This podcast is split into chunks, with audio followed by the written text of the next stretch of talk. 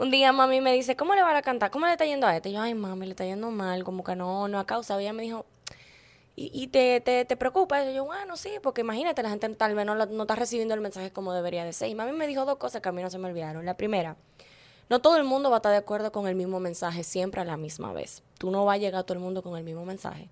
Dos, tú lo haces obligatoriamente por el reconocimiento o por el impacto que pueda tener o para que le llegue a alguien. Y yo, en verdad, yo no lo hice buscando impacto, yo no lo hice buscando views.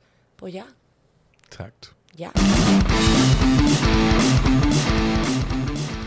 Háblame ahí a ver si te escucho. Hola, hola. Bien. ¿Cómoda? Sí. Perfecto. Sí. Desde que hacía radio.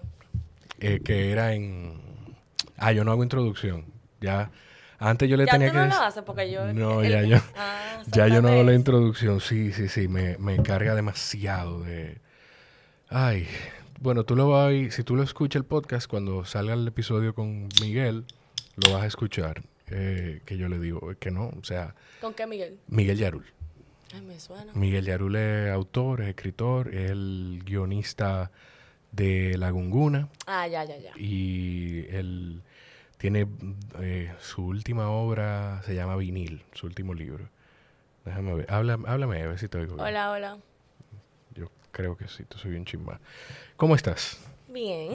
qué bueno, qué bueno. Yo, eh, yo estoy contento porque yo estoy tratando de recordar qué video fue que me dijo, yo tengo que hablar con esa niña. Estoy Gracias de- por lo de niña. Sí, pero es que, que- ay, ay, Dios mío, yo, yo mismo, yo no sé por qué yo caigo en esta trampa. ¿Qué edad tú tienes? 28. Ay, no, pero está bien. No, yo pensé Tú que tú ahora eras mucho entonces la más que quedó joven. Puñida soy yo. Dije, ah, no, pero está bien. No, yo pensé que tú eras, yo pensé que tú eras más joven. Sí, la gente siempre piensa eso y me dicen, wow, esta niña sí tiene sabiduría. Pero no, es experiencia, son años vividos. Que bueno, 28 todavía es una persona, tú sabes, relativamente Sí, sí, sí, joven, sí, sí, claro pero que sí. la gente siempre piensa 23, 24. Sí, yo pensaba más o menos así. Yo no pensaba Gracias que fuera más de ayuda. 24. No, pero es verdad, porque te ves, o sea, te ves muy joven, aunque hablas, como tú dices, con mucha sabiduría. Eh, pero sí, como quiera que sea, yo soy un poquito más grande ¿Cuántos que tú años tú tienes? 34. Ah, porque hay que meterte al medio a ti también. Sí, sí, sí. No, tengo que pensar. pero mira, 34 está súper bien. Ay, gracias. Pero yo logré que tengo que pensarlo para decirlo, porque no, como no, no por nada, sino como que no me acostumbro, como que no sé, por alguna razón dejé de contar. Lo que hago es que digo, ah, eh, yo soy del 87. Cuando no lo tengo ahí en la cabeza. Claro, y así ya. Y ya, y la gente sabe que no En estoy hablando directo. mentira. Mira, estoy tratando de acordarme de qué video fue. Creo, creo, no sé, pudiera ser uno en el que tú hablas del desamor, pero en cuanto... Mi tema favorito. Eh, sí, sí, de que cuál de todos. No, pero hay uno eh, sobre en, en torno a los hombres. Creo que era. Ah, A ver, lo más seguro de masculinidad positiva. O sea, yo no le pongo temas así. Yo hablo más en genérico de experiencias que Sí, yo he vivido, sí. que tú luego la pueden encasillar en una categoría. Pero lo más seguro yo creo que sí. que Sí, fue sí, era algo como una historia que te había hecho algún amigo. Que pa- para aterrizar a la gente, o sea, estoy contento por eso, porque qué bueno que por fin co- conectamos. Y porque yo siento que tú eres como uno de esos ejemplos bonitos de que las redes sociales no es verdad que son cosas negativas nada más. y, que, y que no nada más se crece en redes sociales haciendo. Bulla y controversia. Exacto. ¿Tú cómo, cómo tú empezaste con ese tema de, de Instagram, esencialmente? Mm, lo que pasa es que, eh, long story short, yo soy comunicadora, yo estudié comunicación social. Yo entro a las redes realmente como en los tiempos de antes, tú sabes que si tú eras figura pública en medios tradicionales, le haces Sí. televisión, radio, eh, pues ya tú tenías una plataforma más o menos arada en, en las redes sociales, porque la gente te quería seguir porque tú eras figura pública. Entonces, más o menos por ahí comencé. Pero yo solté eso, tú sabes que ya luego las redes fueron cambiando y no era tanto te enseño mi vida, sino contenido de valor, algo que te interese, mucho de, de- de contenido real, de valor. Sigue habiendo de, de todo tipo, pero eso comenzó a llamar mucho la atención. Yo estaba quitadísima, yo me fui a Miami eh, porque las oportunidades de trabajo que, que tenía aquí se habían cerrado. Me Que fui era para la de comunicación. Sí, exacto, yo estaba en un programa de radio. En Omelet. En Sí. exacto. Omelette Sierra, hiciste tu tarea. No, y, y yo, o sea, yo, yo no me voy a- no te voy a decir que yo escuchaba Omelet que fan, siempre. pero llegaste pero a, sí, a poner. no, claro, y, y- y yo he hecho comunicación también y yo siento que una parte del trabajo es saber lo que se hace, lo que se está haciendo. Claro. O sea, como yo hace podcast y no escuchar ningún podcast. Ta- ta- Estaría un poco fuerte, ¿verdad? Un poco tonto. Entonces, bueno, Omelet cierra. eh, yo tenía un programa de entrevistas con la dueña de Omelet, que Ivana Gavrilovic. No me gustó hacer entrevista para nada. No. O sea, yo de verdad que admiro muchísimo a los entrevistadores porque hacerlo de una manera tan genuina y que se sienta como una conversación, para mí es un arte. O sea, yo me sentía muy... ¿Cómo tú te llamas?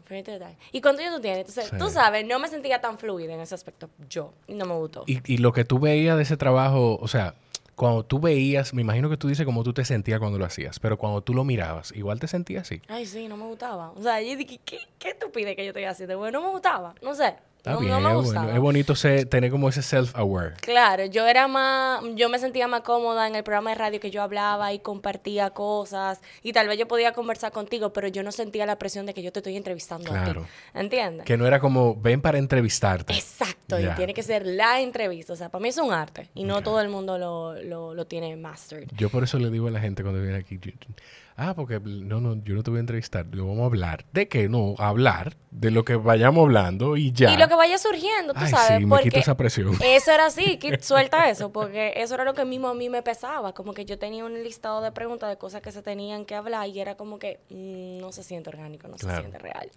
Entonces nada, long story short, me voy a Miami, en Miami suelto las redes y luego cuando vuelvo eh, me pasaron un par de situaciones que yo compartí por stories, ya yo tenía una comunidad por lo que te había dicho de figura pública, entre comillas. Eh, sí, pues yo no me creo mucho esa vaina. Y, y nada, entonces yo lo compartí y cuando lo compartí vi que la gente le gustó y que como que se involucró en, Sí. en la temática. Yo dije, mierda, luego me pasó algo en un restaurante muy conocido de este país y como que yo quise... Puedes decir marca y de todo aquí, oíste. Ah, sí, fue en Pepperoni. No me importa.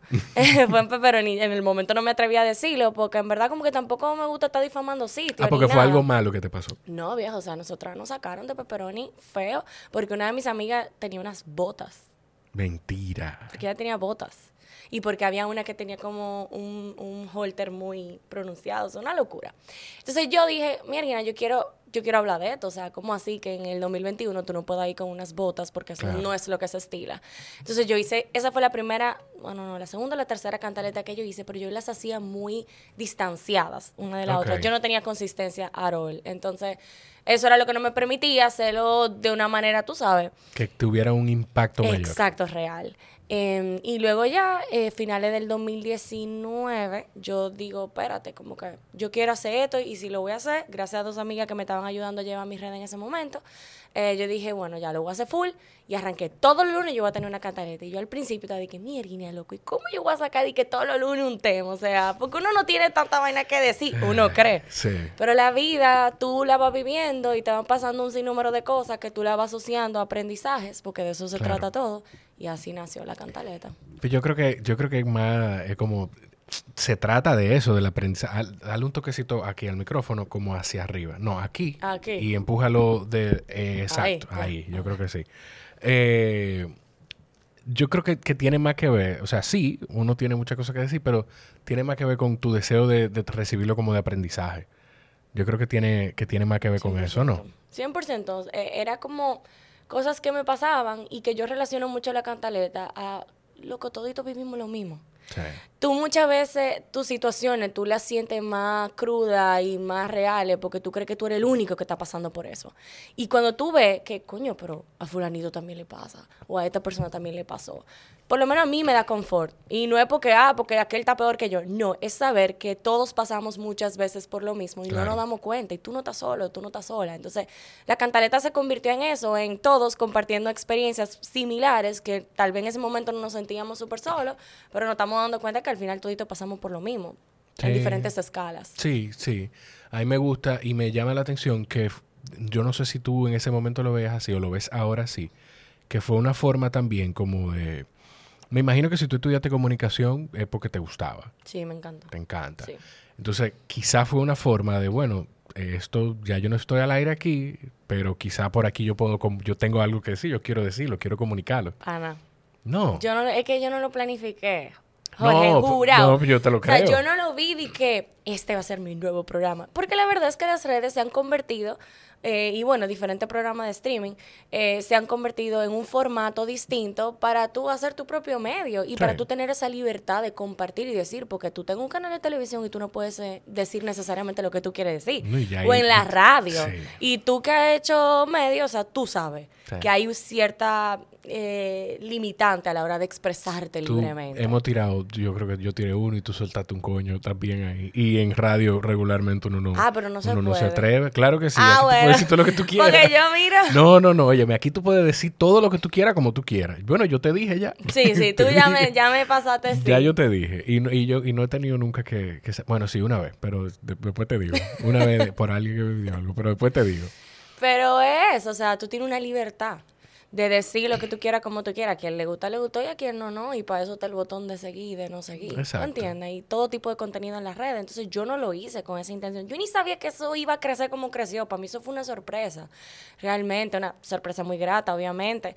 Eh, pero yo lo hago más como un, como algo, yo no sé, como, como aportarle algo a la sociedad. Se puede oír súper cheesy y cursi, pero me he dado cuenta que a la gente le ha aportado más de lo que me ha aportado a mí y eso es loquísimo para mí. Sí. O sea, para mí eso es surreal. Sí, sí, no, y, y- y tiene, eh, yo creo que hay mucho de, de el vernos en, en los demás. Es mucho de descubrir que los otros, que, no solo a mí, me, yo no, no solo yo me siento como me siento, y, pero no sé, me, me, me causa, me choca que, que, que ni ahora, o sea, ni ahora tú, tú lo haces ese ejercicio de retrospección y decir, pero mira, quizá me fui por aquí por esto. No, nada. O sea, fue. Fue algo que nació de una manera muy sin planes. Yo soy muy así. O sea, yo son pocas las cosas que yo he planificado. Y eso, que yo soy muy organizada, pero yo no me atrevo. O sea, o no me atrevía antes. Hace- hace- ya ah, me atrevo. Ok. Yo soy o ¿No te era una persona que a mí no me gusta hacer las cosas yo sola. Yo soy de las que acompaña, yo no soy de las que se lanza. O yo no era de las que se lanzaba. Entonces, por eso, para mí, para yo decirte, yo me senté y como que dije, mierda, ahora que yo no estoy en un programa, yo puedo hacer esto yo sola. Para mí eso es una loquera. Y por eso es que ahora que estoy con la cantaleta yo sola, es que a veces me da mi, mi miedito, porque es que yo no estoy acostumbrada a hacer las cosas yo sola. Yo siempre me acompañaba de un líder o de una persona que lo hiciera y yo lo ayudaba o le ayudaba, pero... Y por eso los proyectos que luego vinieron de ahí fueron para mí muy, muy fuertes, porque que yo no creí en mí. ¿Por qué tú crees que sale eso? Yo no, yo no quiero hacer una, una Terapia sesión psicológica. aquí. A mí me pero ¿por qué? Sí, yo te lo iba a preguntar también. Pero ¿por qué tú crees que, que te pasaba eso? Porque era un tema de que tú no te sentías capaz o es un tema de que quizá por tú creciste en un ambiente donde era mucho de tú ayudar, pero no tú hacer, no sé.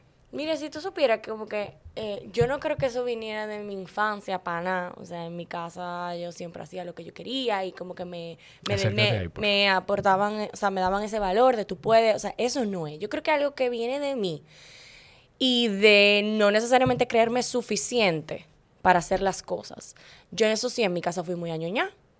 En mi casa fácilmente que me hacían muchas cosas, que tú sabes que ese, ese tema de la, de la autosuficiencia dentro del hogar o dentro de las, de las cosas que tú como niño muchas veces haces, te hacen sentirte productivo y útil. Cuando tú no te sientes productivo y útil porque tú sientes que todo te lo hacen, hay una parte de ti que cree que te lo hacen porque tú no puedes hacerlo. Sí. ¿Entiendes? Sí. Eso es algo que, que, que, que uno crece con eso. Entonces, yo no sé por qué, yo, yo siempre me acostumbré a apoyar y no a, a lanzarme o a decir, yo tengo esta idea, vamos a hacerla. No. Jorge tiene una idea, yo voy a ayudar a Jorge con esa idea. Y así fue. Ok. Y entonces, ¿cómo surge? Tú estás haciendo eh, un podcast ahora. ¿Está, ¿Está en pausa? O sea, El, pero tú dices, ¿cuál? El shot. el shot. Bueno, el shot realmente no es un proyecto mío. Pero no es un proyecto mío. Digo que lo que pasa es que uno no tiene, uno no tiene que andar en la vida de un extremo al otro. Claro, claro, O sea, claro. Y yo estoy súper contenta con esa, con esa oportunidad. O sea, el proyecto es de Falla Media. Bueno, no, es de Mónica Valverde. Ella me, me contactó. Me pareció un proyecto súper diferente a lo que yo estoy acostumbrada porque es eh, un fix de noticias diario, tempranito, cortico. Se los recomiendo. Aprovecho eh, el espacio. Eh, en Spotify lo pueden encontrar. Y realmente algo muy diferente a lo que yo estoy acostumbrada. Pero eh, no es mío. Ok. No es mío. Ok. Pero también es un tema de, de yo tengo algo que decir. Sí. Y me atrevo a. Exacto. Y quiero hacerlo. O sea, 100%. No. mm, entiendo lo que tú dices de que no necesariamente tiene que ser algo mío para yo atreverme a hacerlo. O sea, sí. Las redes sí fue un reto porque lo que yo estoy diciendo es lo que yo estoy diciendo. Y lo que yo estoy haciendo es lo que yo estoy haciendo. O sea, es muy mío y, y eso. Y bueno, luego con otros proyectos que yo lancé, pasó lo mismo. ¿Cuál, ¿Cómo cuáles? Eh, mi agenda. Yo Ay, una sí, agenda. que yo la vi, está, está chulísima. Sí, tiene cantaletas, eh, tiene muchas cosas de, de lo que la gente ve en mi Instagram, porque la gente me reconoce en la calle de que la, la, la tipa, vulgarmente, la tipa de los lunes, o la tipa de los videos, Sí. o la tipa de los tapones, o la tipa de la cantaleta. Y eso yo lo, lo abrazo con muchísimo cariño, pero mi Instagram no es solamente cantaleta, o sea, yo comparto otras cosas. Yo te veo así con, con tus looks y tus cosas. Y mi cosa, y yo no me creo fashionista ni fashion blogger ni nada de eso. O sea, a mí me gusta vestirme y expresarme como me he visto también. O sea, es que yo creo que queremos encasillar tanto a la gente, tanto en la vida como en las redes, como en todo. O sea, si Jorge habla nada más de gimnasio, él nada más puede hablar Sí, de gimnasio. sí. No sé si me doy a entender. Tú eres un contó. Tú no eres solamente lo que tú haces. Sí, sí. Entonces, ¿Tú, tú conoces qué va? Yo tenía mucho que no lo, lo decía en el podcast. ¿El término multipotencial. Te no. voy a compartir. Te voy, ay, Voy a aprender me algo. encanta, me fascina. No lo voy a desarrollar aquí. Vayan al- a un TED Talk de Emily Wapnick que se llama así mismo Multipotentialite. Te lo voy a. Tú consumes contenido en inglés. Sí, sí. Te lo voy a compartir. De verdad. Yo necesito que tú lo veas y después que lo veas me, me diga, me llame, me escriba, me diga qué te pasó, qué sentiste cuando lo viste. Para mí personalmente, cuando yo lo, lo vi, yo no recuerdo si... Sí, Carolina Santana me lo compartió. Y... Porque yo le hablaba más o menos de, de eso. Ahí me gusta, me gusta hacer demasiadas cosas. Y ahí me dijo, me habló de ese término. Y fue lo mismo como, como, como estábamos hablando más temprano, que tú dices, a mí también me pasa. Entonces le pasa a más personas. Pero fue como, ¿tú sabes nada? Bueno, te, te dan, te tiran al agua y tú topas el fondo y tú buscas y buscas y buscas y sale y toma aire. Así me sentí cuando yo escuché Wow, qué pero esa descripción ahora yo lo quiero ver. eso. Tiene que verlo. Eh, Emily Wapnick, Multipotentialite. Lo voy a, lo voy a linkear. Esa, yo creo que esa es uno de las... Yo me siento y, y lo puedo decir eh, sin, sin temor. Yo creo que para mí uno de los, de los aportes más bonitos que yo siento que le he podido dejar a quien sea que escucha es esa palabrita. Que no la, a quienes no la habían escuchado hasta que llegaron yo no al la, no la había escuchado ni, Te va a gustar. ni estoy de que familiarizada con el término, pero después de esa descripción que tú diste, tengo que ver eso. Te va a gustar. ¿Te gusta? ¿Tú lees? ¿Te gusta leer? Ok. Hay- ella tiene un libro también. Se llama eh, How to Become Everything. How to Become Everything. Y está ese otro libro que no lo he leído. Se llama, eh, se llama The Renaissance Soul. que esa es otra persona, pero habla del mismo tema. Ok. Te va a gustar. Me voy con tarea de aquí. Sí, te va, te va, te va a gustar. Ya, ya no, ya. Me muevo a... a- Seguimos. Seguimos. Algo que, tú- que tú dices, y algo que yo he notado de la mayoría de las personas con quienes yo me siento a hablar, que, que tienen algún tipo de éxito, algún tipo de impacto, eh, es que el- empiezan las cosas sin expectativa. 100%. O sea, eso, lo que tú me dijiste con lo de las redes fue eso. No, yo- 100%. Yo me tiré y ya, y que fuera lo que fuera, por mí lo podían ver 10 gatos. Y tengo que confesar que luego me pasó, cuando fue creciendo la cantaleta, que yo vi que, que cada vez más lo veían más y más y más personas. Eso me dio un poco de miedo. Eh, pero cuando comenzó a crecer la cantaleta, llegó un punto en el que, por ejemplo, tal vez una cantaleta no lograba llegar a donde las otras llegaban y como que yo me paniqueaba. Y un día, mi mamá siempre, siempre, todos los lunes, me pregunta como a las 10 de la noche, yo la subo a las 7, y a las 10 de la noche me preguntaba a mí, ¿cómo le está yendo a la cantaleta? Así me preguntaba mami, di que en view y en comments y vaina. Y yo, ay, bien, mami. Y un día que pasó eso, después de como, porque yo tengo un año ya y medio haciendo la cantaleta. Imagínate cuántos lunes, hay. son como 75, 76 cantaletas. que ya- una semana creo que tiene 50, 52 semanas. Un, un un año. año. Bueno, creo exacto. 50, Por ahí va la 52 cosa. sí. Yo tengo 76 episodios de, de mini episodios. ajá. Y un día... Episodio, no mini. Y un día, un día mami me dice, ¿cómo le va a cantar? ¿Cómo le está yendo a este? Y yo, ay, mami, le está yendo mal, como que no, no ha causado. Y ella me dijo, y, y te, te, te preocupa. Y yo, bueno, sí, porque imagínate, la gente tal vez no, no está recibiendo el mensaje como debería de ser. Y mami me dijo dos cosas que a mí no se me olvidaron. La primera, no todo el mundo va a estar de acuerdo con el mismo mensaje siempre a la misma vez. Tú no vas a llegar a todo el mundo con el mismo mensaje. Dos, tú lo haces obligatoriamente por el reconocimiento o por el impacto que pueda tener o para que le llegue a alguien. Y yo, en verdad, yo no lo hice buscando impacto, yo no lo hice buscando views. Pues ya, Exacto. ya. Tú no estás haciendo eso para alcanzar X cantidad de nada. Exacto. Que le llegue a 10, le llegó a 10. Si le llegó a 5, le llegó a 5. Y desde ese momento yo solté. Yo le, en principio, con el podcast, yo me despertaba y lo primero que yo hacía era entrar a la plataforma de, de, de audio para ver cómo le estaba yendo el episodio. Y hace un par de semanas, ya mi papá casi siempre me preguntaba, pero hace un par de semanas me preguntó, ¿cómo le está yendo el episodio con fulano o con fulana? Y yo no sé, era como jueves. Yo salgo el episodio todos los lunes y yo, yo no sé. ¿Cómo no? No, yo no estoy mirando los números. No. Es que no, o sea, no, viejo, no es saludable, no es sano. Llega un punto, y eso es lo que yo creo que todo creador de contenido, y al final todo ser humano, porque todos de una u otra manera buscamos resultados en algunas cosas que hacemos. Llega un punto en el que tú tienes que aprender a separar el ego y el, el- la búsqueda de valoración y aceptación. O sea, tú haces esto porque a ti te gusta, claro. Tú, tú tienes un propósito con el podcast y ese propósito tiene que ir linkeado de cosas que tú haces para que ese podcast siga creciendo, Claro. pero no obsesionarte con los números, porque esa vaina te va a destruir en el camino y tú vas a linkear tu valor y, y tu autoestima y, y qué tan bueno o qué tan malo sea tu producto a ese numerito, que al final eso es disparate. Eso es, eso es, o sea, es, él- es no obsesionarse. Porque no, o sea, Porque de al- que hay que verlo, hay que verlo y tú tienes que tú tienes más que saber o menos... que, exacto. 100%, Pero por eso es te lo no digo, pero esa fina línea entre. Sí, sí, definitivamente. ¿Cuándo tú vas a estudiar psicología? Yo estoy loca por eso, pero yo dije, yo estoy loca por esa vaina. Incluso yo casi siempre tengo que hacer disclaimers en las cantaletas porque la gente cree que yo soy psicóloga y yo no soy psicóloga. Yo hablo de experiencias y jamás ni nunca hago recomendaciones con haciéndome de que, que yo esto. No, eso es muy delicado. Claro. Y en las redes están llenas de eso, de gente recomendando cosas, avalándose de, de un puesto que realmente no tienen, con todo, todo el coaching, con el respeto que se merecen los coaches. Los verdaderos coaches. Exacto, tú sabes, hay, hay mucha información delicada que se maneja en las redes que no necesariamente viene de un profesional o un especialista del área, pero realmente yo quisiera estudiar psicología como un hobby, ya después de viejita, como un hobby. A mí me, a mí me gusta mucho y me llama mucho la atención y me, me hace mucho pensar, me hace pensar mucho en, en eso, en, en cómo, cómo funcionamos los seres humanos, cómo reaccionamos a alguna cosa, lo difícil que hay un tipo, cómo hay gente tan empática y cómo hay gente que no es tan empática y no necesariamente mala persona. O sea, como yo tengo gente en mi entorno que me dicen, ah, pero mira lo que hizo esa persona y que no sé qué. Y yo tengo que decir, pero espérate un momento, tú has pensado que, que quizá cómo lo está viendo esa persona, quizá cómo...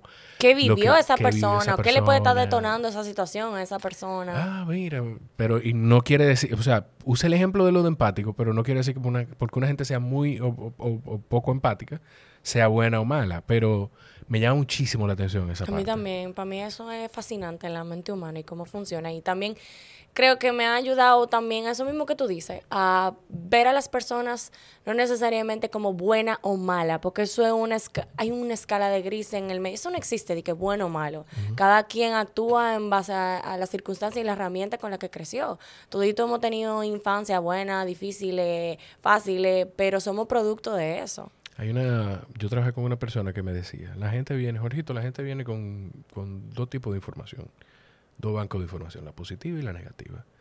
Tú decides si la aceptas como son.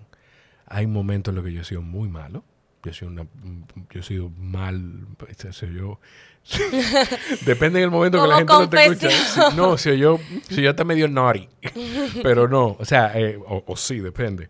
Eh, hay momentos en los que yo no he sido, yo no me he sentido orgulloso de algunas De las cosas cosas que, que he hecho. has hecho. En algún momento de mi vida. Y Yo creo que todito podemos decir que no ha pasado, ¿verdad? Pero claro, claro. Pero yo siento que quizá, no sé, en, en promedio trato de ser un buen ser humano. Y, pero todos somos, la mayoría somos así. Hay gente que va por la vida siendo más mal que bien, pero quizá desde su punto de vista no está tan mal. O sea, cuáles son los parámetros de esa persona, la moral, los valores, o sea, eso es muy subjetivo. La moral es súper flexible. La moral es de- la moral tuya y la mía son muy diferentes y la moral del el, prom- el- el dominicano promedio es muy diferente Vino, que, a- vino. que al estándar de moral del español promedio. O sea, hay cosas que aquí pueden ser muy morales que en España no. O sea, eh, no sé si me, si me doy a entender. Sí, sí, como- 100%. es, es- es complicado. Y de hecho, hay cosas que, que para mi grupo de edad, tú eres, yo no, yo no me sé dónde empieza y dónde terminan los millennials y los Yo creo que Z. tú eres, tú eres que Yo soy 87. millennial, yo soy millennial. Tú eres inicio de millennial. No tenemos que dar ese detalle. Inicio de millennial 87. Ok, tú eres millennial. Yo soy millennial final de millennial. 93. Ok, pero entonces hay, hay cosas que para los millennials, para los Gen Z, no son inmorales, que para la generación anterior a nosotros sí. 100%. O sea, Y va a seguir pasando así mimito. por favor, por favor, yo, ay Dios mío, ay mi hijo, yo, yo tengo, yo tengo un temor al futuro, ¿Por qué? ¿Por qué tú dices eso? porque me pongo a pensar en eso, me pongo a pensar en cosas que, que yo he tenido que explicarle a mi papá que no son tan malas, a mi mamá Tú que te no son ves tan en ese malas. espejo de tu hijo explicándote cosas Sí, a ti. me veo en ese espejo de cómo yo voy a reaccionar. Pero, óyeme, algo tan sencillo. Yo, tengo, yo estoy tatuado. Ok. Tengo dos tatuajes y me quiero hacer un par más. Y para mí fue, o sea, un drama. ¿Tú te lo hiciste joven o después como de, no, de no, no, adulto? yo me lo hice. Mi primer tatuaje tiene que haber sido hace cuatro años. Ok. Cuatro, tres. De decir que ya tú con tu papá y tu mamá, tú no vivías. No, no, no, no, no. no. Yo acá, de hecho, eh, yo creo que estaba acabado de casar. Recién casado, creo. No me acuerdo, pero sí, creo que estaba recién casado. Y yo esperé salir de casa de mi mamá. Yo, vive, yo viví unos meses con mi papá antes de casarme. Y después de vivir mucho tiempo solo ahí en mi casa materna, porque mi mamá y mi familia de parte de mami se habían ido del país. Y después viví unos meses con mi papá antes de casarme. Y, y yo recuerdo que me hice el tatuaje y yo, ya, yo tuve que, yo hice una crisis, yo le dije a, a la dichosa, no, espérate, yo, déjame, déjame llamar a papi. porque A la yo- dichosa. Así le dicen a mi esposa. Ah, oh. Y yo dije, no sé por qué. dichosa, wow. No sé por qué. le Yo espero que a ti te digan el dichoso también. No, bueno, no sé, no sé. Yo sé que así le dicen a ella. Eh, dice mi papá que porque se está comiendo este bizcochito. Oh, wow. Su papá, gracias. Eh, que recuerdo que yo, yo hice una, medio una crisis y llamé a papi y le dije, mira, tengo que decirte una cosa para que no lo vea, no me vea por ahí, ni mucho menos. Porque pero- tú, ya tú te lo habías hecho. Sí, yo me lo Ya había tú ibas a informarle. Claro, claro, pero igual, ¿no? Para que sepa que me hice un tatuaje. Eh, ah, bueno, pero eh, ya. Pero ahí murió. Pero yo porque soy el más seriecito del grupo, porque mi hermano, Oye, mi hermano tiene, ojo, no lo digo por lo de los el tatuajes, brazo entero. el, el antebrazo completo Ok, tatuado. sí, un poco más. Mi hermano tiene el antebrazo completo tatuado y yo para mi cumpleaños este año, eh, bueno, en 2021, convencí a mi mamá de que se tatuara con nosotros. ¿Y se lo hizo? Sí. ¡Qué heavy! Sí, sí, sí, sí, sí. Qué duro, qué duro. Entonces, algo tan sencillo como eso, Dios mío, yo hablé tanto para decirte esto, algo tan sencillo como eso, yo no me imagino la conversación con mi hijo cuando me diga que quiere tatuarse. Tú, tú tienes un hijo, ¿verdad? Sí, sí, sí. Ok, sí. ok. Tiene dos años y Ay, cuatro, qué cinco miedo, meses. qué miedo. Entonces, yo no me imagino esa conversación. Cuando, y Con, o tal vez cosas que él te va a decir a ti que tú vas a estar que diablo, pero y en verdad yo ahora soy el que tengo que entender lo que él me está diciendo. O sea, que uno está acostumbrado a estar al revés. A mí me pasa también con mi hermanita. Eh, yo le llevo, yo- bueno, yo soy la más grande de tres hermanas. Y tengo, yo soy súper contemporánea con la del medio, o sea, yo le llevo tres años, pero la chiquita, eh, mi papá y mi mamá me parece que esperaron demasiado y la tuvieron, que yo le llevo 12 años a mi hermana chiquita. para que tú la cuidaras. Ya, eh, básicamente, ya tú te imaginas el universo de diferencias que hay entre Sí. ella y yo. Y peleamos muchísimo, pero nada, la quiero.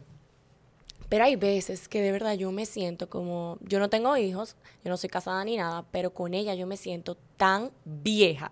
O sea, y tan como outdated, porque ella me hace unos comentarios, me dice unas cosas que yo digo, Amelia, pero, pero ¿y de dónde salió eso? Es que tú no viste esto, porque este fulanito que subió Ay. esto, que sé yo qué.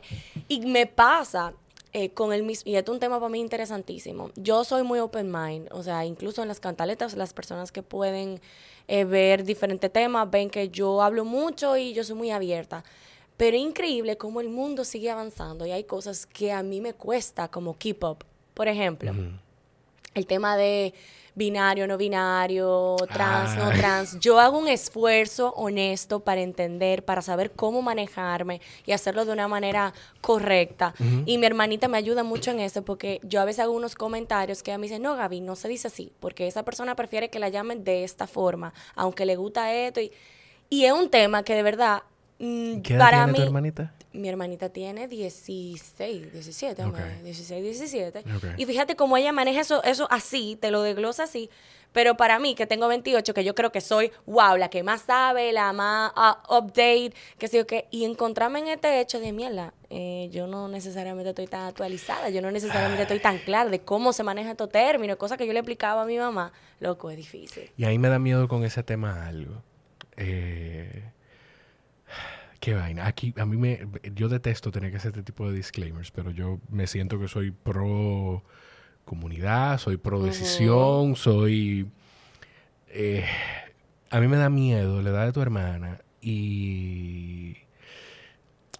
La información que le llega. ¿Qué tan expuesta? Sí. Porque, te lo digo porque dentro del, del mucho contenido que yo consumo, hay un, sé que hay un tema en Estados Unidos, por ejemplo, con niñas, eh, adolescentes, probablemente todavía más joven que tu hermana, que empiezan a estar expuestas al tema de, de al tema transgénero y, y empiezan a cuestionar si lo que hacen es que son motivadas a, de alguna forma a, a- a hacer ese procedimiento. Ok. O sea, procedimiento te estoy hablando De cambios de tratamientos para... cambios drásticos en su físico. Es, es cambios físicos drásticos. Eh, pero estaba bien dicho también, como yo lo dije primero. Cambios drásticos en su físico. Sí, Sí. ok. Y, me, me preocupa eso. Por, o sea, ojo, yo no, yo no, de nuevo, yo no estoy en contra de que, de que eso pase. Lo que creo es que en vez de incitar a una persona, no incitar, en vez de motivar, porque no es un tema de que... De que yo tú- quiero que tú hagas esto no, o lo que no, sea. no, no, no. Es un Una tema... exposición de información. Es una exposición y es, y es una motivación también, porque esa es la forma en la que de alguna... En, nosotros todos hemos sido adolescentes. Todos hemos sido adolescentes y, y no todos fuimos lo- los más populares de- del Mm. grupo. Eh, as- la cosa que se ven en, en series de televisión de Estados Unidos se, vive, se viven aquí también en República Sí, claro. Dominicana. Eh, eh, nada de eso. O sea, a mí, a mí lo que me preocupa es ese tema de motivar a una persona o incentivar a una persona con la validación a, hacer- a pro- pasar por un cambio. Yo voy a buscar y voy a linkear para quienes consumen contenido en inglés, le voy a linkear un episodio de- del podcast de Joe Rogan donde habla con una doctora que en su libro relata precisamente eso.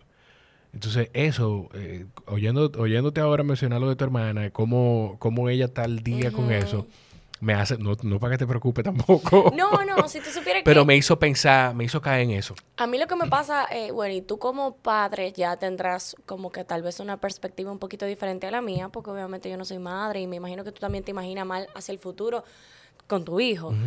A mí lo que me pasa con eso y lo que yo pienso de eso es que a mí me encanta lo, lo abierto que, que- que estamos siendo con ciertos temas que hace tiempo eran tabú, que yo me, me acuerdo que mi primer contacto con un contenido homosexual fue el video de, yo me acuerdo, el video de Madonna, que ella tiene un be- se, se da un beso en una limusina de music, the people. Esa fue mi- la primera vez que yo vi eso y yo me quedé, wow, ¿y qué es esto? O sea, mami, que Y le pregunté.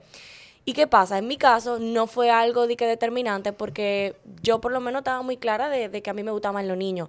Pero me imagino el, el desafío que debe de ser para un niño o una niña que, por un lado, tal vez no se siente identificada en ninguna película, en ninguna serie o con... con- ¿Tú Eso, entiendes?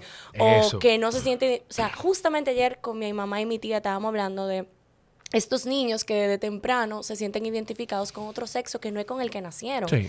y que piden juguetes de niña siendo niño o viceversa. Y yo estoy sumamente de acuerdo contigo en el, en el no motivar a hacer cambios drásticos, porque como tú dices, o sea, nosotros vamos explorando muchísimo. Claro. Puede ser que en un momento yo me sienta de una manera y tal vez en otro momento me sienta de otra. Sería como, sí, tener esa información a la mano, pero, y esto lo estoy hablando como si fuera madre de, de- de un niño o una niña que estuviera pasando por ese tipo de situaciones.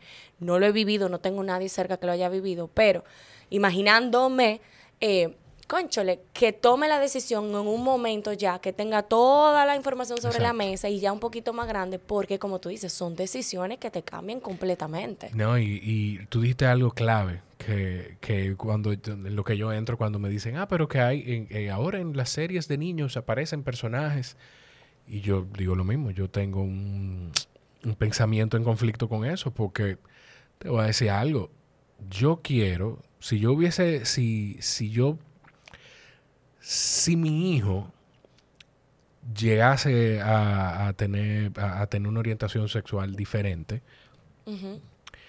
eh, yo quisiera que él se encuentre representado en, en algo, en alguien. Entonces, así como yo lo veo. O sea, yo quiero, yo quisiera que... Y te aplaudo eso, que- porque esa no es, esa no es la, la opinión popular de, de los padres. O sea, al contrario, Óyeme. piensan que ya porque van a ver eso, el niño va a querer eso. Óyeme, yo tengo amigos que me dicen, Gaby, yo crecí viendo Mickey Mouse con Minnie Mouse, eh, viendo a todo el mundo, hombre con mujer, y yo soy, yo sé desde esa edad que yo estoy en otra orientación sexual, que Tú- me gusta otra cosa. Entonces, eso no tiene nada que ver porque yo crecí en una sociedad totalmente diri- dirigida a los heterosexuales y a una sociedad patriarcal y a mí me siguen gustando los hombres. ¿Tú, tú conoces a Wilson Paulino, ¿sabes quién es? Sí, sé quién es. Bueno, pues Wilson en un episodio dijo, el personaje transvesti más reconocido de la historia de Box Bunny. Piénsalo. Es verdad. Esa misma fue mi reacción cuando él me lo dijo. Yo, coño, ¿es verdad? O sea, Box Bunny se vestía de mujer, se ponía falda, besaba a Elmer Fudd, a Elmer Gruñón. O sea, Pero y mira, yo yo, no lo- yo crecí no viendo Box. Bunny. Normal. O sea, mi papá ve- veía Box Bunny. Y mi hermano, mis hermanos veían a Box Bunny. Y, o sea, y eso no hizo nada en mí. Entonces yo, no sé, ahí es un tema complejo. Que, Bastante. que habrá gente ahora diciendo, pero yo no sé por qué ellos están opinando, porque ellos ninguno de los dos lo está Sí, pero mi hermano, yo opino de lo que yo quiera. Y por eso dije e hice el disclaimer. Me encanta siempre hacer disclaimers ay, porque uno ay, se cura en salud de varias cosas, pero Claro. es una posibilidad Sí, sí, sí. que sí, me sí. pase. Ay, ay, ay. ¿Y c- ¿Cómo, cómo tú te haces con, con ese tema de la exposición? Yo, me, yo recuerdo que, te- que cuando nos contactamos te dije, te iba a escribir por DM, pero no sé. Es, un medio complicado. Sí, eh, no sé cómo se iba a percibir el mensaje si llegaba por esa vía. Y que tal vez yo no lo hubiese cogido a- en serio. Tal vez, por ejemplo. En ese sentido de la exposición, em, Porque te expone y no, y no nada más, perdóname, no nada más lo digo en términos de, de que un hombre o una mujer o quien sea pueda hacerte un acercamiento eh, por ahí, sino en todo, porque tú te expones tú físicamente, pero te expone, expones, expones tus ideas y tu pensamiento. O sea, mira, realmente eso es algo muy delicado que con el tiempo yo he tenido que aprender a manejar por varios aspectos. El, el primer aspecto de los acercamientos, ya sea de mujeres o hombres, con otras intenciones, que para mí es válido, porque es una red social. O sea, tú ¿cuánta gente no se ha conocido por Instagram y después se enamoran y se casan el día entre su hermano? O sea, eso es súper válido. la dichosa me brechaba por Instagram. Así fue que se conocieron. Sí, o yo sea, ya te tiró sí. de Yo que, creo que sí. te reaccionó un story o no habían stories en esa época. Mm, no, me- no te pasa. ah, son 34. No me acuerdo. o sea, yo no me acuerdo si habían stories, pero no, no Pero sí stories. DM. Sí, sí, sí, Sí, sí, sí, DM. DM, sí, DM. Y yo pudiera hacer la historia, pero como ella no te iba a decir que fui, que es mentira. Entonces, pero sí, ella fue que me- pues yo quisiera que algún día ustedes se dignen a hacer la historia con las dos versiones, porque a mí me encanta escuchar cómo la gente se conoce, verdad. Yo soy fan de esa vaina. Bueno, pero sigue diciéndome, perdón. Pero entonces nada, o sea, eso por ejemplo, a mí me gustaría, eh, si en a- o sea, yo ahora mismo no, no tengo pareja, pero a mí me gustaría conocer o estar con alguien que yo no haya conocido a través de redes sociales. Te lo juro, como que no, no sé, como que eso no me... Incluso me habían hecho la pregunta si yo saldría con alguien que me siga. Yo no voy a decir que no, pero como que no es algo que me llama la atención, realmente. Por lo mismo que tú dices, mira, yo trato de ser muy honesta y muy transparente y muy yo en las redes, pero hay un chin que no se muestra. Por yo no soy completamente la Gabriela de Instagram. Imposible que lo sea porque hay, hay- esos son dos horas de mi vida. Hay otra parte que yo no comparto y qué bueno que tú me haces la pregunta porque es algo que yo he tratado de, de reflexionar sobre mi acercamiento a las redes y cómo me expongo porque a veces yo digo, mierquina, a mí se me olvida que lo que yo digo no le va a llegar a tres personas. Le va a llegar vamos a decir, porque no le va a llegar a las 50 y pico que me siguen, porque eso no es verdad. Vamos a decir que le llegan a 20 mil. Son 20 mil personas que tienen información tuya. Sí. Que el día de mañana, o sea, tú dijiste eso, tú dijiste eso, eso se queda ahí. Sí, pero también la gente tiene que entender que lo que tú piensas hoy no necesariamente es lo que tú vas a pensar en Claro, cinco pero seis no me meses. refiero a, a- no me refiero a idea de pensamiento ni, ni eso. Yo me refiero a información privada mía. Ok. Por ejemplo, a mí me operaron el año pasado de, un- de un seno, me operaron y gracias a Dios todo bien. Yo compartí un video el 31 como De la un operación. recap. De, ajá, o sea, no, del Ajá. recap, del recap. No, no. Verdad, Pero también en su momento hablé claro de, de qué me pasó para la misma persona que se sintieran como identificadas con, con ese tema. Y me, hubo personas que me escribieron por DM, me perdí eso de tu vida, cuéntame, ¿de qué te operaron? Y en ese momento yo dije, mierda, porque yo no soy una novela. Y de verdad, gracias, yo estoy bien, pero ni siquiera quise volverlo a decir porque fue algo que en su momento pasó. El que estaba atento a mis redes lo vio, ya yo no quiero volver a decir eso, Claro. ¿entiendes? Entonces, es lo que es lo que te decía. Yo tengo que aprender a tener esa línea, esa fina línea entre qué sí puedo compartir o quiero compartir y qué no. Me ven en el video llorando y me preguntan, ¿y por qué tú llorabas? Yo no quiero decir por qué yo lloraba, porque es algo muy personal mío, son temas familiares. Incluso a mi familia a veces ni le gusta que yo lo saque. Claro. Y eso se respeta, porque yo puedo exponer lo que yo quiera, pero se involucra a otras personas. Mi papá me ve con un celular y se voltea. Mi hermanita también. Y yo no puedo decirle nada porque es que esa es su vida. Entonces, eso es lo que yo he tenido que aprender a manejar un poquito con el tema de la exposición. Tú dijiste algo y yo, o sea, a ti te, tú tienes, te siguen cuántas personas aproximadamente. 50 mil. Entonces, yo- que es mucho, o sea, es mucha gente, pero pienso en cómo, en eso que te pasa a ti, pienso en, en otras personas que lo sigue todavía más gente y digo, Millones y millones y millones. óyeme, la gente llega entonces a verlo a usted en algún momento como, como un directorio de entretenimiento. O sea, Por eso te digo, como una serie. persona- me Ay. perdí, te lo juro, esa persona, esas fueron sus palabras. Me perdí ese chin, cuéntame, ¿de qué te operaron? Y yo estoy Wow. segura que tal vez esa persona no lo hizo con mala intención ni nada, pero en el momento me chocó porque es, eh, eh, es lo que yo viví. Y yo decidí en el momento compartirlo, pero tal vez ahora yo no lo quiero repetir. Claro. Es difícil, pero aquí estamos. ¿Tiene frío? ¿Te apago el aire? No, no, no, yo Ah, estoy bien, ok, yo estoy bien. Eso fue lo que trajo el barco. Eso fue lo que trajo el barco. Así mismo. Y de a ti mismo te tiene que pasar, porque tú cuentas.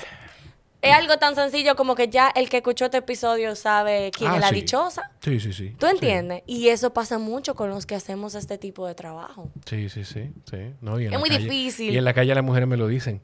Esa dichosa, si yo la agarro, la veo por. ¡Oh! No, mentira, es relajando, es relajando. Manéjate, Jorge, manéjate. Eh, pero sí, o sea, sí, sí, definitivamente. Y yo, y quizá yo no le veo. Hay momentos en los que yo digo que quizá tú puedes explotar y llegar a un, nivel en el que a mí me dé miedo compartir eh, quizá hasta la imagen de mi hijo o hablar eh, de ese tipo de cosas. Pero yo creo que también quienes están escuchando o quienes lo ven, o, eh, pues se quedan porque de alguna forma conectan con lo mismo. Con, a Jorge le pasan las cosas que me pasan a mí a veces. Eh, o se sienten con- identificados cómo tú ves la vida, cómo tú expones tus pensamientos. No, y que viene gente como tú a compartir sus experiencias y, y- y yo estoy seguro que la gente se puede quedar con algo y aprender de lo que de lo que tú y yo estamos hablando aquí. Entonces tiene mucho que ver con eso. Pero esto todavía es un poquito más distinto. Eh, y ya hablándolo como en el término de las ideas. Esto es un poquito diferente porque aquí en una hora y pico, pues uno, nosotros podemos desmenuzar cualquier tema. En Instagram es difícil para una gente que te ve opinando de algo en una historia o en la cantaleta. O sea, tú, tú, puedes, tú, tú lo haces de una forma muy concisa y, y transmites la idea muy bien, pero en ese corto tiempo puede que haya espacio para que cualquiera malinterprete algo.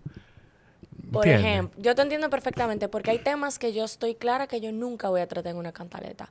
Por ejemplo, me acuerdo que para el momento en el que se estaba hablando de las tres causales, Ay, chan, chan, chan, cue the, eh, los efectos especiales. En ese momento se esperaba mucho una cantaleta de eso. Incluso yo hice una cantaleta que y aquí voy, tal vez la- eh, estoy revelando este secreto. Hay temas que yo trato em, subliminalmente y yo no tengo que decirte a ti, yo estoy Estoy hablando, de las de tres eso, causales. claro. A mí me encanta hacer eso. Cuando hay temas que yo sé que son muy delicados. Cuando yo hice una cantaleta, yo hablé no necesariamente de mi posición hacia las tres causales, que la puedo decir aquí abiertamente No, porque lo he la hecho. vamos a decir. Lo he hecho en, mi, en mis redes y, y, y no, o sea, eso yo voy con eso hasta el final. Yo soy pro tres causales, o sea, hasta el final. Ahora bien, dicho eso, mi intención con la cantaleta, con la que yo hice, nunca fue desmenuzar el tema de las tres causales, porque es imposible Claro. que en un minuto y 20 segundos yo ni siquiera te intente convencer, porque mi idea nunca ha sido convencer a nadie de nada, sino que tú tengas la información necesaria para tú mismo tomar una decisión de qué tú piensas sobre eso. Entonces, eso es un tema tan delicado que yo sé que eso es más un problema para mí Claro. que una solución. Y la cantaleta que yo hice no fue de yo apoyo las tres causales, fue deja de ser tan fanático de lo que tú piensas en el momento. Porque yo me acuerdo que hubo personas que me mandaban, porque yo era muy activa compartiendo sobre la marcha verde y todo Claro. eso, y habían personas que me seguían que me decían, yo te admiraba hasta ahora, Eh, tú eres una asesina, eh, autosuicídate que es una redundancia. Eh, gracias. Me decían tantas cosas feas, viejo, por yo pensar lo que pensaba, que honestamente, si tú quieres dejarme de seguir, pues tú estás en todo tu Claro. derecho. Yo no voy a dejar de pensar eso. Pero sí, por eso mismo, o sea, traigo a colación ese ejemplo, por lo mismo que tú dices, de que hay temas que no hay forma que yo trate de, de- de desmenuzarlo lo más que yo pueda. Yo no voy a poder contarte lo que yo pienso a cabalidad de eso. Claro, claro. No, y, y- y pensando en eso, o sea, todavía aquí sale más de una hora de conversación mía con otras personas.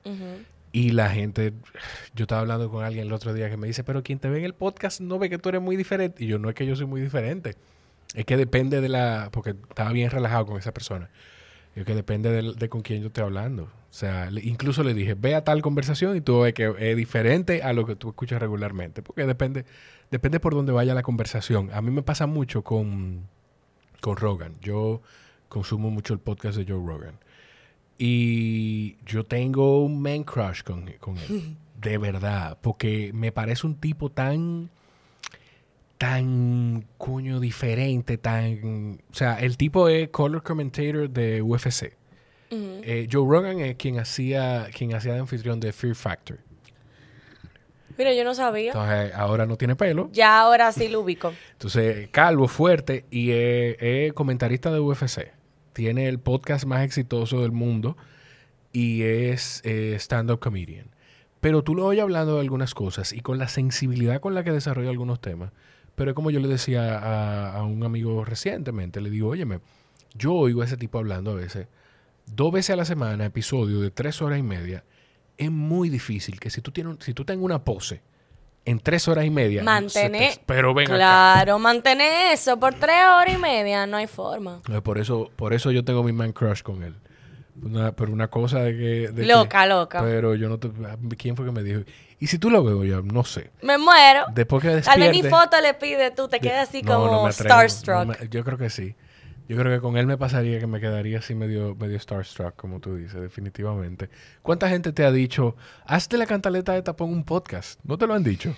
Uf, yo creo que si yo tuviera un... ¿Cómo es que se llama eso? Patreon, ¿eh? Sí, que la gente sí. aporte eso, concho, ya yo lo hubiese sacado porque con esos aportes realmente es algo que sí me llama mucho la atención. Yo no lo descarto para nada, pero tiene que ser una movida inteligente en el sentido de que va a perder un poquito la esencia, porque si yo lo hago de un podcast ya yo no lo puedo hacer en Instagram, o sea, tengo que buscarle la forma. Y Pero tú realmente, puedes hacer... Bueno, dime, dime. ¿Y realmente? Ah, si tú me vas a dar una idea, aquí Te sacamos dar, lápiz y te la voy a papel. dar, te la voy a dar. Realmente como que me da miedo que se pierda un poquito la esencia de la cantaleta porque la cantaleta siempre ha sido bien, como mismo tú la describiste, corta, concisa, precisa, lo que es, lo que fue, bye.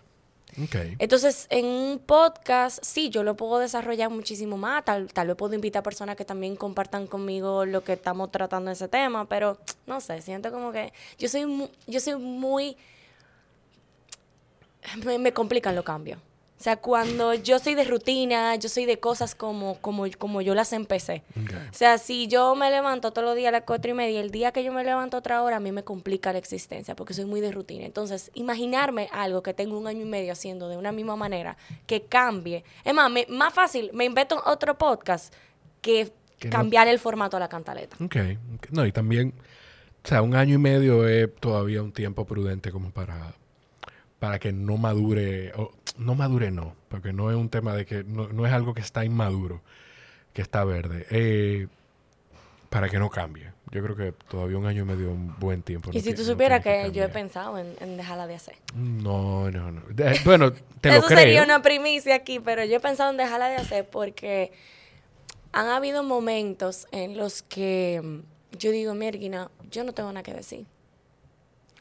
Yo no sé si a ti te ha pasado que tú empiezas haciendo algo eh, y te gusta y te encanta. Y como todo en la vida, cuando tú haces algo con constancia y con disciplina, se vuelve un trabajo, más o menos. Sí. Entonces Eh. llega un momento en que, conchale viejo, o sea, no es fácil. O sea, yo sé que la gente cree que, ay, me nace del corazón y son experiencias, pero tú saber que todos los lunes tú tienes que haber vivido algo o tienes que haber sacado algo de esa semana para tú poder compartir con una comunidad que no pierda lo, lo orgánico y lo Claro. genuino de eso. Que todavía tiene que ser algo que a ti te interese genuinamente. Exactamente, pero yo no quiero hablar por hablar. Entonces a veces lo, lo torna complicado y yo sé que va a llegar el momento en el que la cantaleta ya es como la serie de televisión. Hay momentos en que tú tienes que terminar esa serie, por Pero favor. no terminar, no Por terminar. favor. Puede- mira, puede ser un receso. sí, es válido eso. eso. Y, y ese receso te va a ayudar a entender si genuinamente tú quieres seguir haciéndolo o no. Porque tú puedes decirte que es un receso. Pero si a ti no te interesa seguir haciéndolo, tú no vas a volver para atrás hacerlo. Di que Sí, porque- es verdad. No, porque yo dije que era un receso, tengo que volver aunque sea despe- Mentira, o sea. No, y yo no creo en eso, o sea, lo que es lo que es. Y en su momento yo me acuerdo que yo me quité de, de redes por dos semanas el año pasado, a mitad de año, porque viví varias situaciones que yo no podía estar en contacto con redes, porque al final yo me muestro demasiado en redes y no me interesaba compartir esa parte de mí con la gente en ese momento. Y lo solté. Y yo no di tantas explicaciones, yo me salí y ya. Ya. Pero con la cantaleta sí yo creo que va a llegar un momento en el que va a tener que hacer su metamorfosis. Con eso de. Ah, entonces tu idea, por favor. Eh, Bueno. Claro, ¿tú crees que yo te voy a dejar No, ahí no, sin, no. sin La, la idea? no, la vamos, la vamos a, la vamos a, la desarrollamos. No te preocupes. O sea, vamos, a- yo creo que tú puedes o llevar la cantaleta, eh, llevar a, a un podcast esos temas que tú no quieres desarrollar en un minuto y medio y no tiene, no quiere desarrollar, no. Que sientes que no le puede dar todo lo necesario a la gente en un minuto y medio y tú puedes cumplir con ese compromiso social en un podcast de 10, 15 minutos. Verlo. Yo no llevaría gente, yo te dejaría a ti sola, igualito como la cantaleta, porque tú lo haces muy bien. Y si tú, tú- o sea, tú eres comunicadora, tú tienes la habilidad de extenderte 10, 15 minutos hablando de algo y hacerlo de una forma natural. Yo confío en que sí.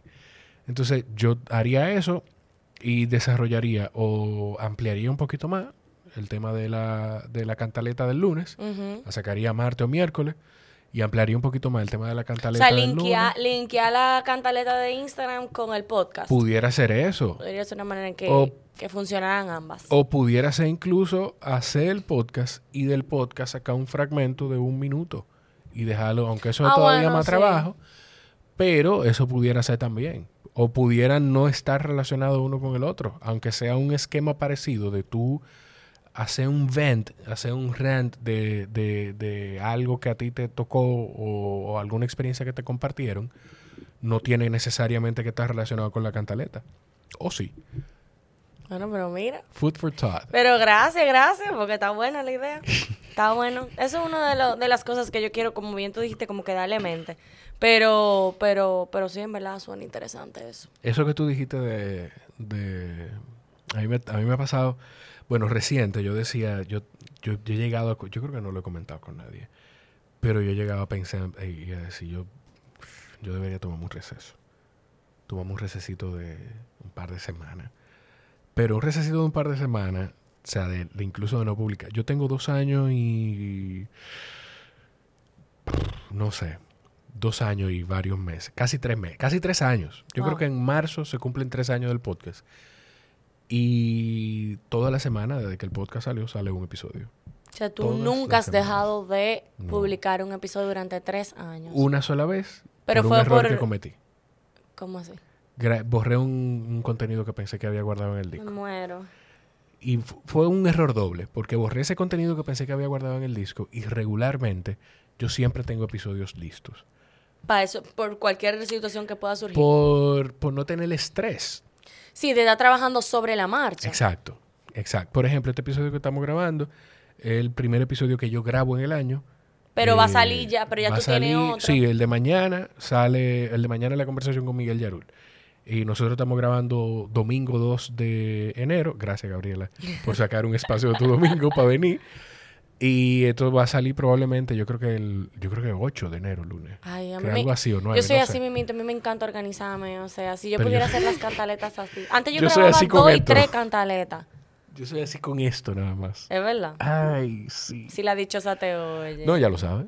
Ella lo sufre. Ella está clara. Sí, yo soy así con esto. eh. Pero tú decías que antes tú grababas dos y tres Dos y tres cantaletas. cantaletas en un día, pero me, me loco, me...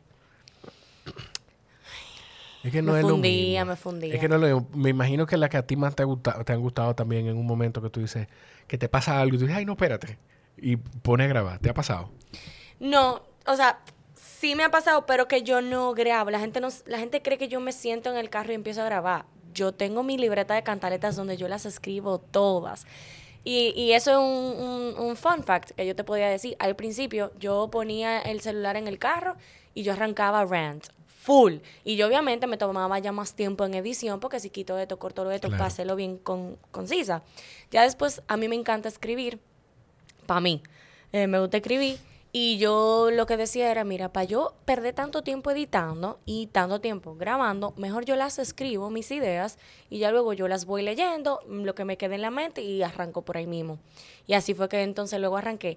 Me pasan cosas, pues como bien tú dices, y yo, "Ah, esta es mi cantaleta de este lunes. Y agarro de una vez la libreta y suelto todo ahí. O sea, tú las redactas primero y después Sí. dices. Y yo, mi libretica está en el, en el passenger seat, yo estoy al lado y voy cortando así. Pero tú haces... Mira, eso, eso yo no, no me lo imaginaba. ¿Tú pensabas que era que yo entraba al carro y arrancaba a grabar? No necesariamente, pero que no, no pensaba que era que tú le escribías. Sí, yo pero tú escribes bullet points de las ideas, de cosas No, que... yo tú lo escribo tal cual. Obviamente yo no la digo de memoria ni nada, yo le pongo y le quito, pero a mí me gusta así porque me eficientiza el tema de grabación y de edición. Ok. Y a veces sale muchísimo más porque me tomo el tiempo de pensarla, de, de Sí, darle no, y- y, forma. es como el cuidado de lo mismo que estamos hablando, el cuidado de, y quizá por eso que te sale tan bien, de que, de que genuinamente en un minuto 20 segundos tú, o sea, tú transmites la idea que tú quieres Sí. transmitir. Ay, ay, ay. Gaby, ¿dónde? Gaby, Gaby, ¿te gusta que te digan Gaby? A mí me encanta que me digan Gaby porque Gabriela es boche. Eso es boche. Ok. Y Yo- Graviela nunca es una opción. Ay, Graviela. Te voy a mandar un... That's never an Déjame option, buscar- guys. lo voy a mandar, pa- déjame buscarlo, te lo voy a mandar porque se lo mandé a una amiga eh, por DM. Vas a tener que buscar tu DM para mandártelo. Eh, déjame ver. Ay, Dios, yo lo voy a poner. Me siento tan tonto, pero lo voy a poner aquí para que lo oigan. Eh, ay, ¿dónde está? Tú ves, I need a Jamie. Yo necesito un Jamie. ¿Quién es Jamie? Jamie es el productor de Joe Rogan. Ah, oh, Oye. ok, fangirling moment. Oye, espérate. Oye, Graviela, imagínate tú y yo aquí en este paisaje. Ay, ay, ay. No hay forma, mira. Bonito es que tú ves el video. No, no hay forma desde que bonito. tú empiezas con gra. Ya, y Ay, todo, hombre. todo quedó. Bueno, pero y Gravi, no te puedo decir Gravi. No, mentira, bromeando. Mira, ¿verdad? Jorge, por favor. Que yo lo más seguro, tú lo más seguro has pasado muchísima lucha con tu apellido también. Mira. Ah, yo- yo ¿verdad? sí te digo, sí te digo. Yo me imagino, porque aquí en este país es tan sencillo leer tal cual las cosas lo dice. Y no hay forma como quiero. Una de las cosas más que a mí más me volaron la cabeza con mi apellido fue, yo como que, yo estaba bien chiquito cuando eso. Yo recuerdo, tenía quizás 12, 13 años. Jugaba pelota todavía. Y en, en la liga, en el torneo, yo tuve una medalla y un trofeo. La medalla de líder en triple y un trofeo de líder en empujadas. Wow. Y en los dos, el apellido estaba escrito de forma distinta. Dos personas totalmente diferentes. Gracias. Ay, Dios. Mira. O sea, óyeme, es como, no hay forma. por Dios, tú mandas eso hacia el mismo sitio. O sea, No escribiste dos, por favor. Eh, ¿Dónde la gente te puede seguir, Gabriela? Arroba Gabriela de la O. G-A-B-R-I-E-L-L-A-D-E-L-A-O. Así me invito como se oye, porque hay gente que dice de la O. No es de lado, mi gente, es de la O. La, de la O es tu apellido. ¿Es un apellido o es un...? eh, no, yo me llamo Gabriela Patricia Peña Montolío. Realmente. Entonces el de la O es el, el apellido de mi abuela, no, el nombre de mi abuela, el segundo nombre de mi abuela, que se llamaba María de la O, que es una mujer que me marcó totalmente mi vida. Falleció y yo siempre le decía de chiquita, abuela, cuando yo sea famosa, yo no me voy a llamar de que Gabriela Peña, yo me voy a llamar Gabriela de la O, porque tiene como un sonidito. Sí, sí, sí. Cuando ella falleció en el 2017, yo coincidencialmente estaba entrando en, en los medios y fue una manera bonita de honrarla. Qué bonito. Sí. Qué, qué lindo. Qué bueno que esperamos hasta aquí para decir eso, porque era difícil. Yo empecé el episodio llorando, Ay, porque yo iba a dar gritos. Eh, ya saben, sigan a Gabriela eh, como Gabriela de la O, Gabriela con dos L, y escríbanle si tienen alguna idea para su podcast. Ya se me apagó aquella cámara. esta ta- Ah, esa se apagó también. Ah, no, pues ya. Nada. Eh, Gracias, Jorge, por la invitación y la conversación. Gracias a ti, Gaby. Los quiero muchísimo y nos escuchamos en la próxima. Bye bye.